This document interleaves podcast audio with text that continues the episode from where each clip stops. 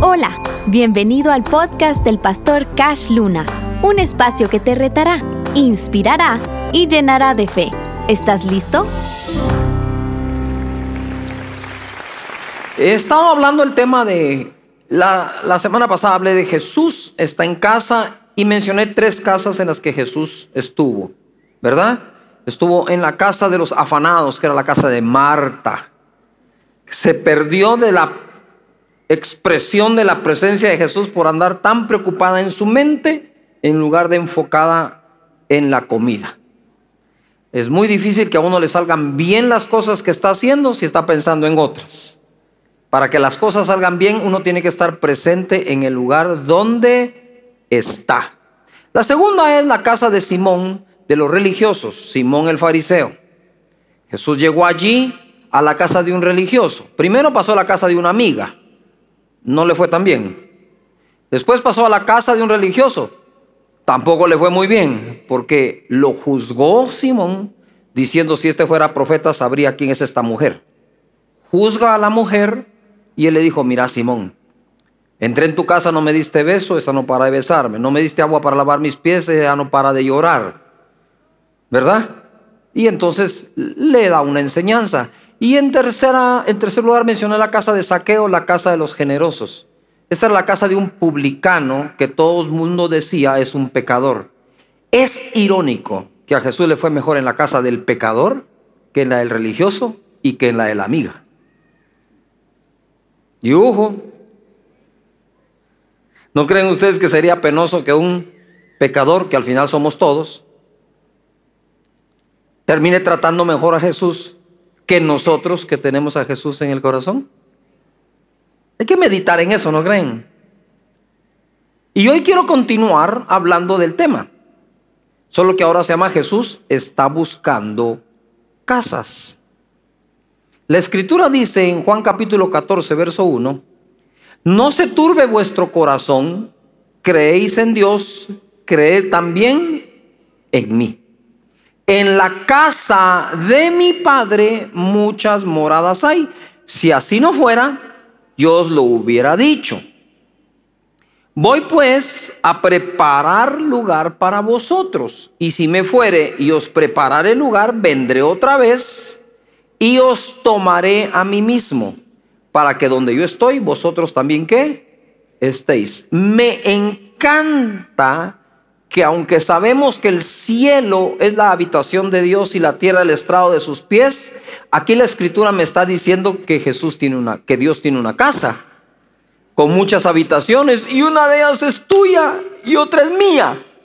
Amén, porque él dijo, les voy a ir a preparar ¿qué? Una morada. ¿Estamos de acuerdo? Muy bien. Entonces le gusta, a Dios le agrada mucho la comunión. Dice, yo estoy a la puerta y amo. El que abre, entraré en él, cenaré con él y él conmigo. Le gusta Jesús. Dios, a Dios le gustan tanto las fiestas que solo al pueblo de Israel le mandó creo que seis. Le gusta andar festejando, no sé si me explico. Él lamenta cuando una persona peca, pero hace una gran fiesta cuando una persona se reconcilia con él. A Dios le gusta la alegría, la comunión. ¿Me estoy explicando? Levanta las manos y di conmigo, mi Dios es un Dios de alegría y de fiesta, de comunión. Lo primero que dice es, cenaré con Él y Él conmigo. Eso implica una mesa, aderezas mesa delante de mis angustiadores. Y nosotros cuando comemos, Padre bendice los alimentos, amén. Ahora está la onda, ¿verdad? Señor, bendice los alimentos que aquel ya se está comiendo. Amén. ¿Cómo olvidamos de rápido el día en que no teníamos que comer, no?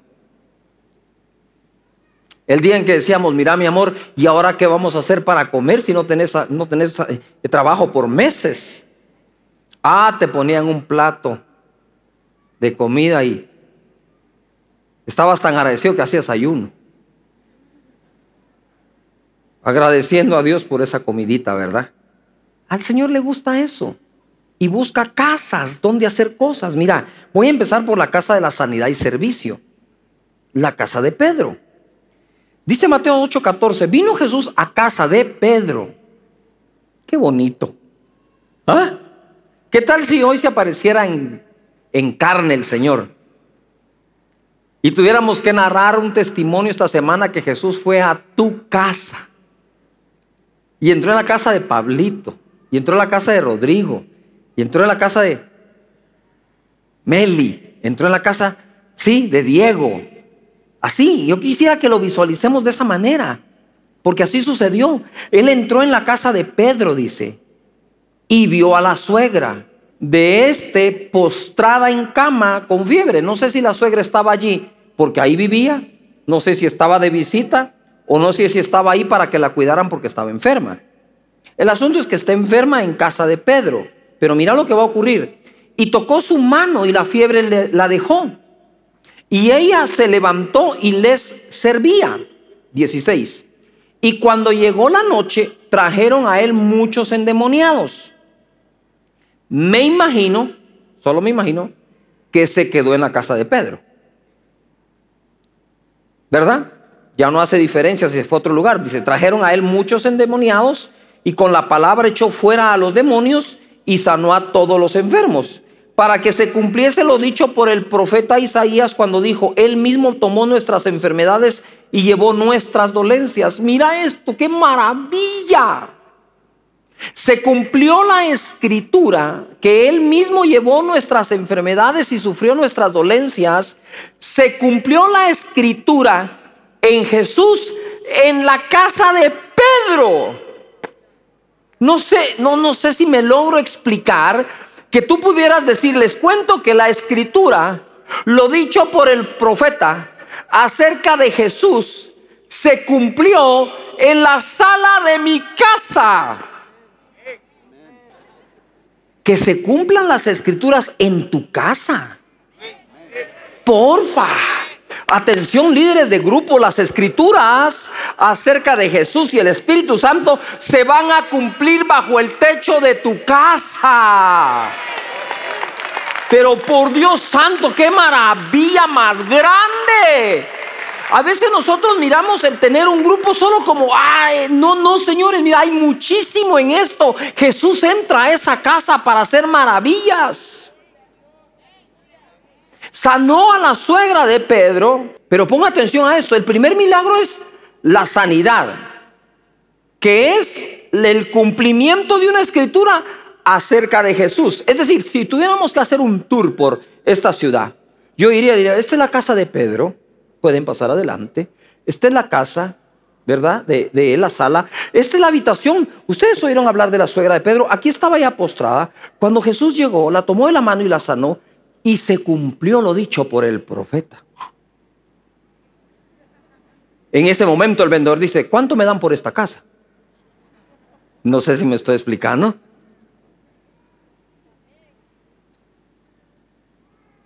En tu casa donde se ha derramado el Espíritu Santo, los muebles podrían hablar. La sala podría testificar. Los platos en que has servido una comida a la gente podrían hablar de ti del amor de Dios. Primer milagro se sana la suegra de Pedro, pero segundo milagro dice la escritura que se levantó de inmediato a servirles. Y entonces cuando yo leí esta escritura, como que encontré una figura muy poderosa que Jesús la tomó de la mano para sanarla, pero la toma de la mano creo yo también para restaurar su servicio. Dios nos sana por dentro. De nuestras almas, de nuestra alma, de nuestras emociones, nuestros traumas. Dios también viene a través de Jesús y sana nuestro cuerpo. Nos da su espíritu, pero debe restaurar nuestro servicio. No hay pandemia que vaya a detener el servicio a Dios en nuestras vidas. Amén. Quiero que me pongas atención. Acá vamos a hacer algo. Quiero que levantes tu mano. Acá, tu mano derecha y hagas el logotipo de casa de Dios, que es la manita. Levantala bien y di conmigo, nosotros somos una casa de milagros, fe, unción y servicio. Amén. Un avivamiento viene por el derramamiento del Espíritu Santo y solamente se cultiva y crece por el servicio de su gente. No hay avivamiento sin servicio. Segunda casa, encuentro lo que yo le llamé así, tú le puedes llamar de otra forma. En casa de burla y resurrección. Marcos 5:36.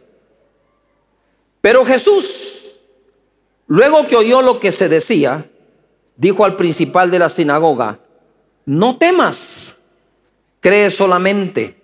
Y no permitió que les siguiese nadie sino Pedro, Jacobo y Juan, hermano de Jacob. Pedro, Juan y Jacobo. Y vino a casa del principal de la sinagoga y vio el alboroto y a los que lloraban y lamentaban mucho. Y entrando les dijo, ¿por qué alborotáis y oráis? La niña no está muerta, sino que duerme. Mas se burlaban de él y se burlaban de él. Mas él, echando fuera a todos, tomó al padre y a la madre de la niña y a los que estaban con él y entró donde estaba la niña. Y tomando la mano de la niña le dijo, Talita Kumi, que traducido es niña, a ti te digo que levántate. Y luego la niña se levantó y andaba, pues tenía 12 años y se espantaron grandemente. Van a ocurrir cosas en tu casa que la gente se va a asombrar o a espantar de lo que ocurre. Hace varios años me encontré una persona en la calle y me dijo, mira Cash, me dijo, yo fui a tu iglesia. Ahora estoy yendo otra vez, me dijo, pero es que fui una vez y no quise volver a ir, me dijo. ¿Qué pasó? ¿Qué pasó? Le dije. Mira, me dijo, es que vos ni cuenta te das de lo que pasa ahí, me dijo. Hijo, la dijo, ¿qué habrá pasado para que se haya ido, no? Yo estaba así en los graderíos arriba, me dijo. Cuando una mujer estaba aquí toda encorvada, así, mira, engarrotada, me dijo. Y vos estabas hablando tranquilamente cuando la mujer solo hizo, ay, ay, y se enderezó. Yo miré eso, me dijo. Me dio tal miedo. Me fui y no volví a aparecer, me dijo. Dije, hola, gran, ¿cómo pueden pasar esas cosas ahí? Me dijo. Pero ahora entiendo que fue Dios y por eso estoy de regreso, me dijo. Sí van a pasar cosas en tu casa, bajo tu techo, maravillosas y poderosas, que la gente va a decir, ¿y esto qué es? Podría ser que algunos se burlen de lo que van a ver. Nos han llamado payasos aún en las redes sociales, porque no comprenden el derramamiento del Espíritu Santo ni esperamos que lo hagan, pero un día lo van a recibir y van a saber, van a decir de oídas te había oído, mas ahora mis ojos te ven, Señor. Su presencia hermosa, poderosa, escandalosa muchas veces, apacible otras. Pero me ha pasado varias de este tipo. La vez pasada, una persona se accidentó, estaba gravemente atendida en un, en un hospital, en el intensivo. Y entonces fuimos con mi esposa a orar, nos fuimos a sentar ahí a la sala de... Ah, no, esa noche llegué yo primero solo en la sala de espera del intensivo, estaba la familia y les empiezo a testificar de que Jesús puede sanar a la persona que está en el intensivo familiar de ellos. Y ellos no sé se sintieron ofendidos como que yo creía que no tuvieran fe porque les estaba hablando de fe. Que me callaron, me pararon, me dijeron, mira, vos crees que aquí no hay fe, aquí sí tenemos fe, mira lo que le pasó a la fulana, al mengano de la familia, y aquí la hemos pasado y hemos aguantado. Y oí claramente cuando el Espíritu Santo me dijo, es tiempo que te vayas, aquí sí hay fe. Entonces le dije, si hay fe, ¿por qué me tengo que ir? Porque hay fe para aguantar los problemas, pero no tienen fe para salir de ellos. Wow, dije. Pero regresarás mañana. Me fui, regresé al otro día con mi esposa. Le dije, vamos a llegar a, orar por esta persona. Nos fuimos a meter al intensivo, pedimos permiso, obviamente, ¿verdad? No nos disfrazamos de doctores ni de nada por el estilo. Pero entonces llego yo ahí. Y el Espíritu Santo me dijo, vas a decir estas palabras aun cuando no te parezca decirlas. Quiero que cuando entre les diga, yo soy fulano de tal, el Señor me envió y te vine a sanar en el nombre de Jesús. Yo le dije, pero eso suena como muy prepotente. No, me dijo, eso es lo que él necesita oír. Un hombre que de verdad cree que yo lo voy a usar. Pues está bien, le dije. Le digo, hola, fulano de tal, soy fulano. Le dije, me conoces, vengo en el nombre de Jesús y quedarás sano en el nombre de Jesús. Y oré por él. Y en eso empiezan a entrar los familiares. Dije, vámonos, le dije a Sonia, vámonos, porque, ¿verdad? Y entonces iba saliendo y otra vez ustedes aquí me dijeron, sí, le dije, no tengas pena, ya nos vamos. El hombre se levantó para la gloria del Señor Jesucristo y sanó. La segunda cosa, la segunda cosa es, estábamos nosotros en una Navidad, se lo he contado otras veces, cuando me llaman el mero 24, al mediodía, yo estaba por comerme un mitamal. Y entonces cuando estoy allí, eh, es una, una gente muy cercana a nosotros, me dice que su padre está muriendo, prácticamente desahuciado, en, un hospital. Voy yo al hospital privado donde estaba y me dijeron, mire, ya no está aquí.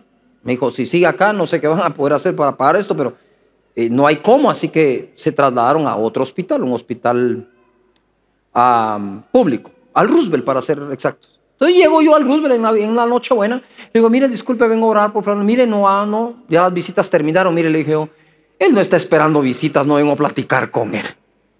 No le vengo a quitar el tiempo a nadie, vengo a orar por él. Por favor, déjeme entrar, mire el día que es, mire. Y bueno, hablaron, pase adelante, paso adelante, llego, está el tipo ahí tirado. Voy a orar por él. Cuando los doctores, yo les digo, mire, disculpe, ¿puedo orar por él? Me dijo, bueno, si quiere, me dijo, pero aquí no hay nada que hacer, me dijo, él prácticamente está muerto. ¿Y entonces qué le puedo quitarle? Ni modo que se va a morir más porque ore. Ya más muerto ya no puede estar, ¿no? Va, ore, pues me dijo, ah, ore. Y oré, reprendí la muerte, reprendí la enfermedad, todo lo demás en el nombre de Jesús. Salgo y me están esperando los parientes. Ay, pastor, vaya que vino. Me dijo, mire, estamos orando para que el Señor lo recoja ya. Y el Señor puso unas palabras en mí que te las voy a dar a ti. Le dije, miren, les voy a decir qué están haciendo ustedes. Ustedes están usando la oración como una apuesta, le están apostando a algo. ¿Cómo así me dijo? Sí. Ustedes están orando que lo recoja ya, simplemente porque es la, lo que más alta probabilidad que tiene de pasar es que él muera. Eso es una probabilidad muy alta. Es la más alta de las probabilidades. Los mismos doctores lo están diciendo. Pero ustedes quieren orar que se lo lleve porque ustedes no quieren pasar la pena y la vergüenza de decirle a su familia que estuvieron orando porque él viviera y finalmente Dios lo recogió. Así no se ora.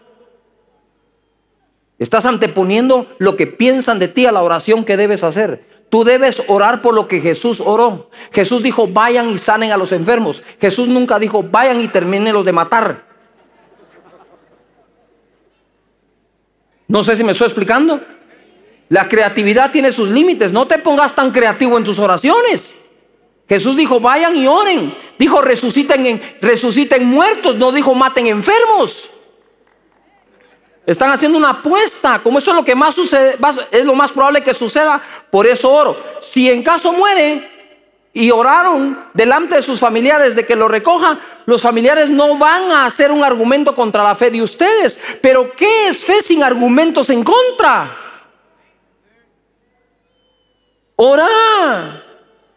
Si Dios decide recogerlo, entonces, pues le dices a ellos, está bien, lo recogió, pero nuestra fe siempre va a ser que Dios es todopoderoso para sanar al enfermo, no importa el grado en que se encuentre. ¿Puedo ir un buen amén a eso?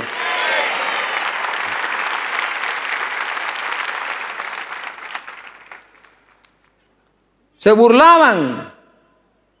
Y él lo que hizo fue sacarlos. Dijo, no, fuera, aquí no pueden estar ustedes. Sacó a todos, se quedó con papá, mamá y los tres discípulos. Pasan cosas, pero yo te voy a decir algo, aunque se burlen de ti, aunque tu carne pueda sentir que alguien te va a ver y te va a argumentar, tú impón manos sobre los enfermos, ora, ora sobre ellos, pídele a Dios que llene a la gente el Espíritu Santo, atrévete a pasar esa barrera para la gloria del Señor. Un avivamiento solo se da donde se pierde ese tipo de, de pena y se sirve con amor a las demás personas. Amén.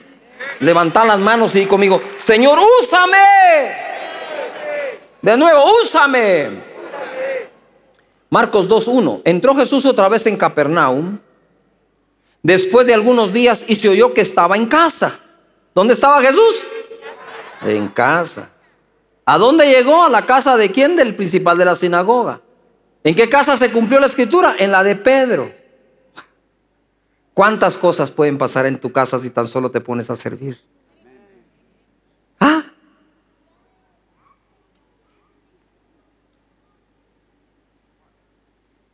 Mira, te voy a decir esto así.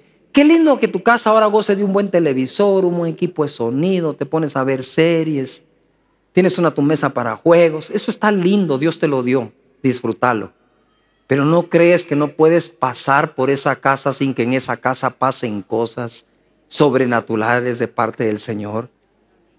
Que un día puedas tocar tus, las paredes y decir si estas paredes pudieran hablar de la unción que ha estado aquí. Si estos muebles podrían testificar del derramamiento del Espíritu Santo aquí.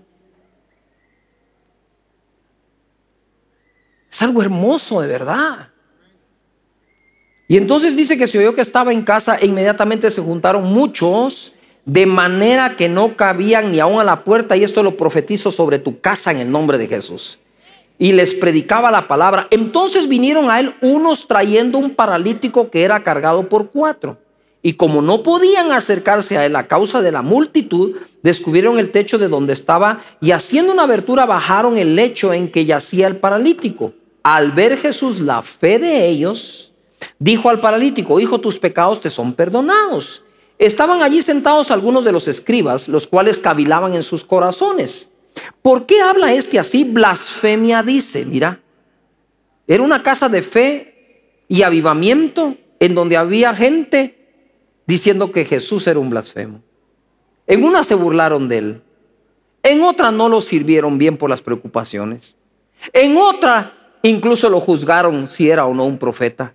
La pregunta es, ¿qué va a pasar en tu casa? Puede ser que entre el grupo de gente que llegues y que invites un día haya gente argumentando que lo que dices es una blasfemia como se ha dicho de mí que cuando oro por la gente lo que pasa es que los empujo o si los hipnotizo o si soy un payaso o pero yo le dije al Señor, jamás nos vamos a avergonzar de lo que tu unción pueda hacer. Así no lo entiendan los demás. Y dice, y conociendo luego Jesús en su espíritu que cavilaban de esta manera dentro de sí mismos, les dijo, ¿Por qué caviláis así en vuestros corazones? ¿Qué es más fácil decir al paralítico? ¿Tus pecados te son perdonados? O decirle, levántate, toma tu lecho y anda. Pues para que sepáis que el Hijo del Hombre tiene potestad en la tierra para perdonar pecados, dijo al paralítico, a ti te digo, levántate, toma tu lecho y vete a tu casa. Entonces él se levantó enseguida y tomando su lecho salió delante de ellos o de todos. De manera que todos se asombraron y glorificaron a Dios diciendo, nunca hemos visto tal cosa así. Levanta las manos y, di conmigo, nunca hemos visto tal cosa. Y eso es lo que va a pasar en tu casa. Van a suceder cosas que otros jamás hayan visto antes.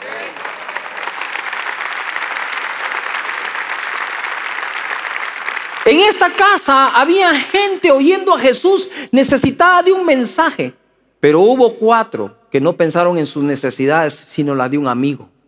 Mira, está bien que le pidamos a Dios todo lo que necesitamos, es mi enseñanza, ¿estamos de acuerdo? Pero está mal cuando nos servimos de Jesús en lugar de servir a Jesús.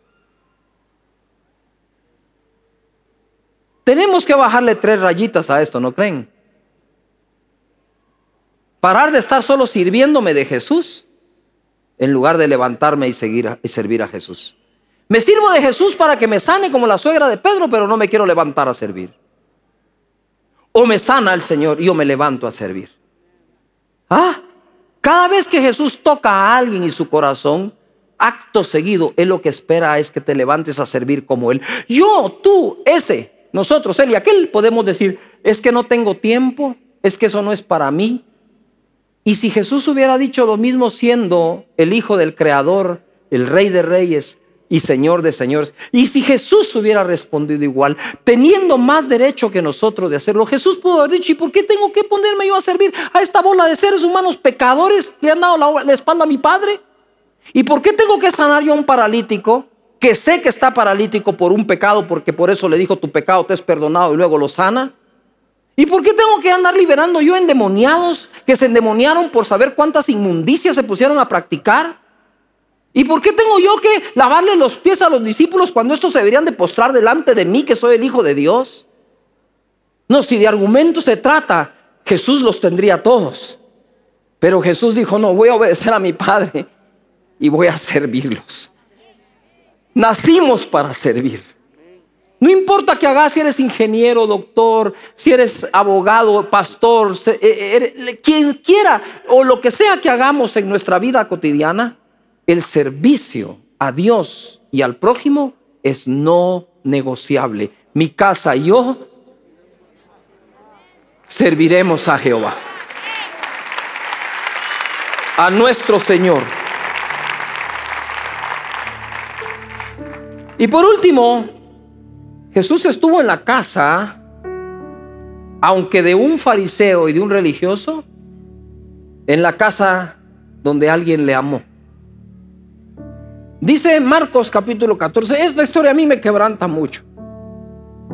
Ya yo les explico después. Dice, pero estando él en Betania, en casa de Simón el leproso, y sentado a la mesa, vino una mujer con un vaso de alabastro de perfume de nardo puro, de mucho precio, y quebrando el vaso de alabastro se lo derramó sobre su cabeza. Y hubo algunos que se enojaron dentro de sí y dijeron, ¿Para qué se ha hecho este desperdicio de perfume? Es lo que te digo. Gente se servía de él, pero no lo servía.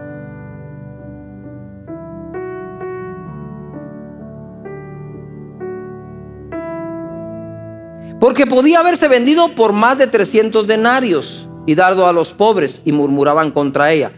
Solo para darte un cálculo, 300 denarios es el salario mínimo de una persona de todo un año.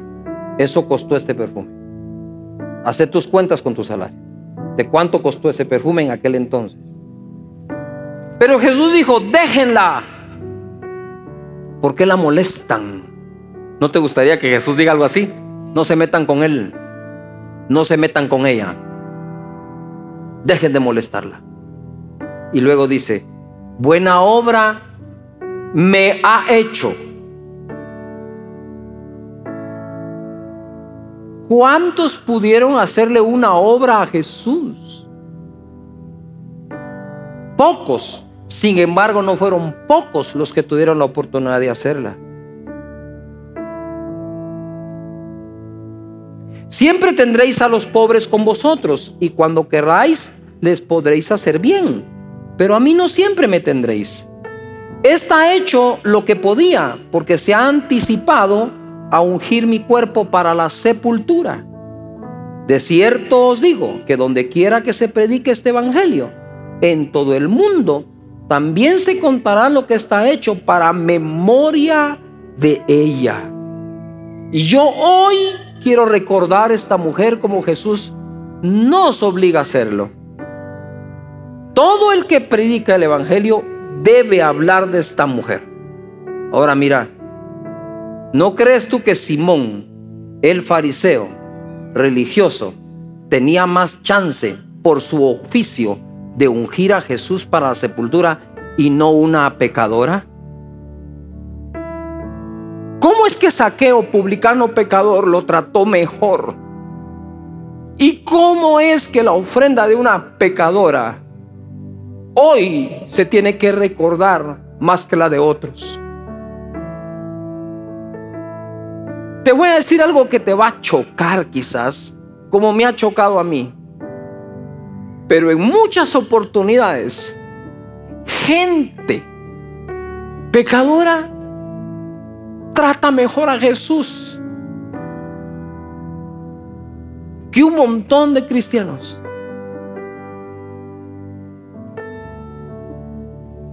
¿Cómo lo escuchas?